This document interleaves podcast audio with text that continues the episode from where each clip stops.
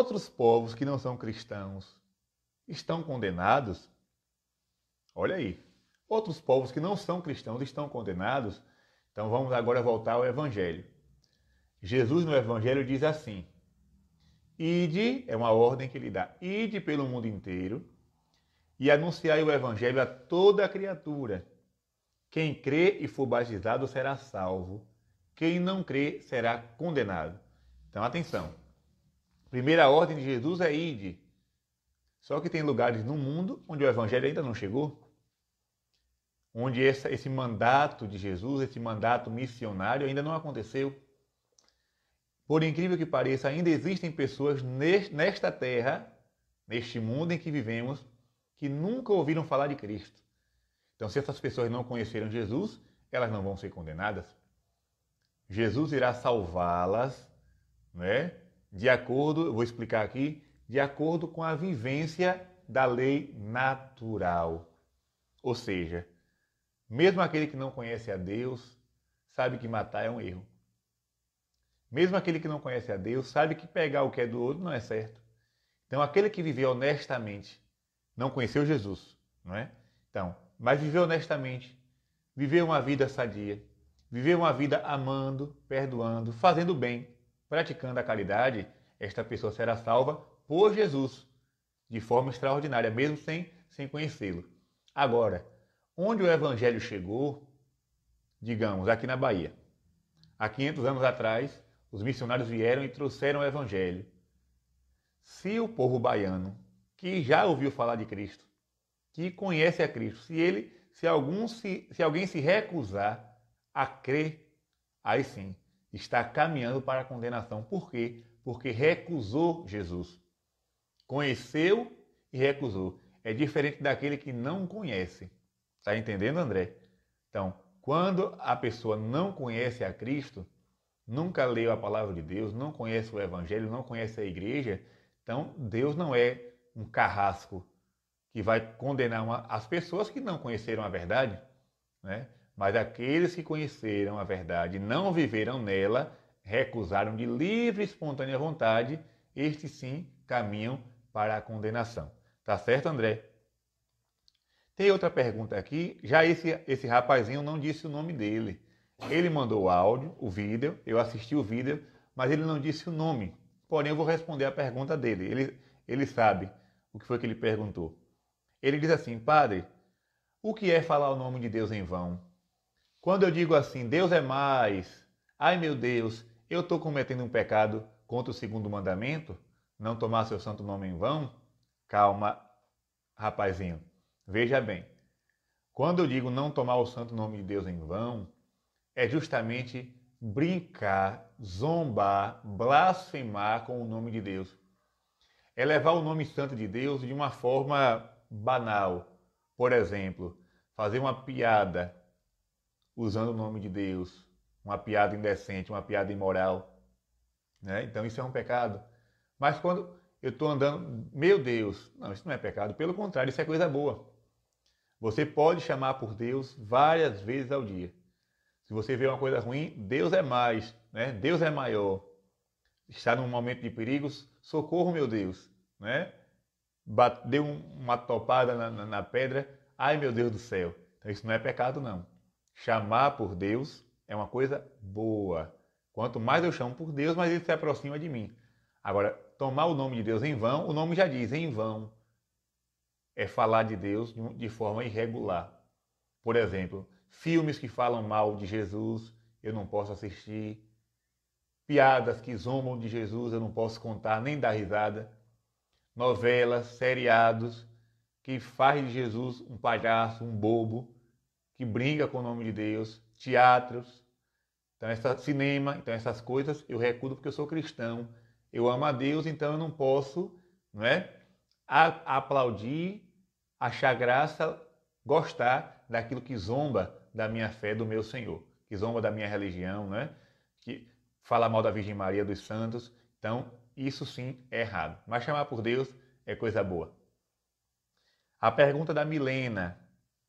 A Milena diz assim: Se cometer um pecado contra os dez mandamentos, ainda tem salvação? Né? Olha, Milena, o único pecado que não tem salvação é o pecado contra o Espírito Santo. Né? É um pecado que não tem perdão. Mas todo e qualquer pecado Deus perdoa na sua misericórdia se eu me arrepender. Por exemplo, faltei o domingo né, na missa, mas eu vi que eu faltei por preguiça, por falta de amor a Deus, então me confesso, peço perdão, Deus me perdoa. E tantos outros pecados né, que até são graves. Matou uma pessoa, roubou alguém, cometeu adultério, né? Tudo isso que é falha humana, se a pessoa se arrepende e pede o perdão na confissão, o Senhor perdoa, porque Deus é misericórdia. Né?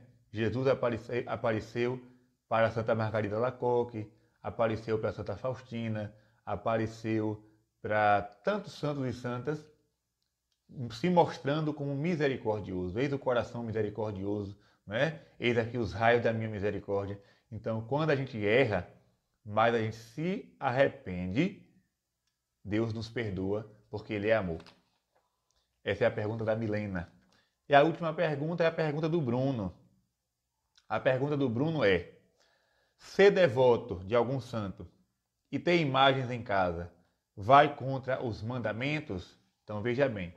No Antigo Testamento, Bruno, Deus proibia fazer imagem. Por que Deus proibia?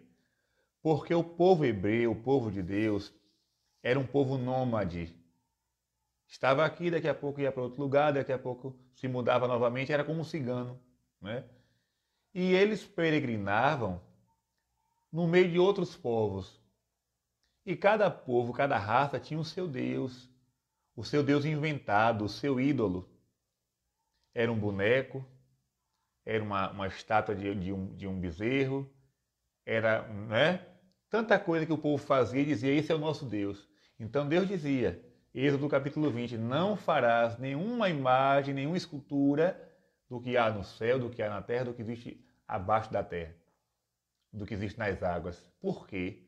Porque eu sou o único Deus e vocês nunca me viram. Se vocês nunca me viram e eu sou o único Deus, tudo aquilo que vocês fizerem para me representar vai ser um ídolo. Tá entendendo? Imagine, se eu disser para você assim, desenhe, Bruno, se eu disser para você, desenhe uma casa, você vai desenhar uma casa porque você sabe o que é uma casa. Mas se eu disser para você, é, deixa, eu, deixa, eu, falar uma palavra aqui, é, uma, uma, uma, palavra bem nordestina, desenhe uma caruara. O que é uma caruara? Então você vai inventar. E aquilo não vai ser uma caruara de verdade, né? porque você nunca viu.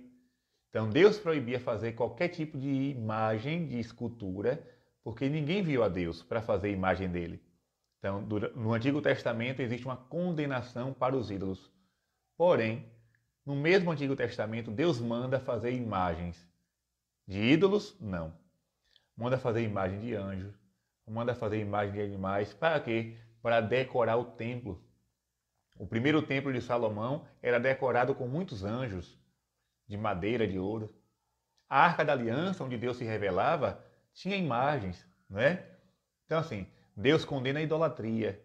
Fazer a imagem e dizer que aquilo é Deus. Mas você fazer um símbolo não tem problema algum. No Novo Testamento, esse Deus que ninguém via, né? Ele se fez carne, ele se fez homem, ele se fez gente. Jesus, o Verbo de Deus se fez carne e habitou entre nós. Agora, Deus pode ser pintado, Deus pode ser representado numa escultura. Por quê? Porque ele se tornou humano e nós sabemos como é um ser humano. Né? O, o Salmo 115 vai dizer assim: cuidado com os ídolos. Tem pés, mas não podem andar. Tem mãos, mas não podem apalpar. Tem olhos, mas não podem enxergar. Tem boca, mas não pode falar. Tem ouvido, mas não pode ouvir. Só que no Novo Testamento, estou falando do Antigo, no Novo, Deus se fez homem. Agora Deus tem pé e caminha. Jesus tinha, tinha os pés dele. Agora Deus tem olho, tem ouvido, tem boca, tem nariz. Deus agora assumiu a natureza humana. Se ele se fez homem, eu posso fazer uma pintura que representa Jesus. Não é que aquilo é Jesus. Né? Se eu pego aqui qualquer. É porque as imagens estão lá na outra sala, tem algumas ali atrás. Se eu faço a, a, a imagem de um homem, imaginando assim, poxa, Jesus cabelos compridos, barba tal. Aquilo não é Jesus. Você vai encontrar diversas imagens, cada uma com um rosto diferente, mas aquilo nos faz lembrar. Por isso nós temos respeito. Por isso nós colocamos na igreja. Por isso nós temos em nossas casas imagens. Por isso carregamos no andor, porque é um símbolo da nossa fé. As imagens de Nossa Senhora. Nossa Senhora é linda. Quem vê a Virgem Maria, os videntes que veem a Virgem Maria, dizem que ninguém pode pintar Nossa Senhora como ela é, de tão bonita que Nossa Senhora é. Mas nós sabemos que Nossa Senhora era uma mulher. Então se pinta uma mulher com cabelos, com véu, com as mãos postas, com a mão derramando graças e dizemos, aqui é Nossa Senhora. Então eu tenho um carinho, um respeito por aquela figura, porque representa, porque lembra a minha mãe do céu. Está entendendo, Bruno? Então, no passado era condenado à idolatria e até hoje. Se você faz alguma estátua e diz, isso aqui é nosso Deus, então você está cometendo idolatria. Você está atribuindo a um pedaço de gesso, a um pedaço de madeira, um poder que só Deus tem. Mas quando eu faço um símbolo cristão, aí não tem problema nenhum. Você pode ter seu quadro, pode ter sua imagem, sabendo que aquilo é uma representação, não é Deus, porque Deus é todo-poderoso.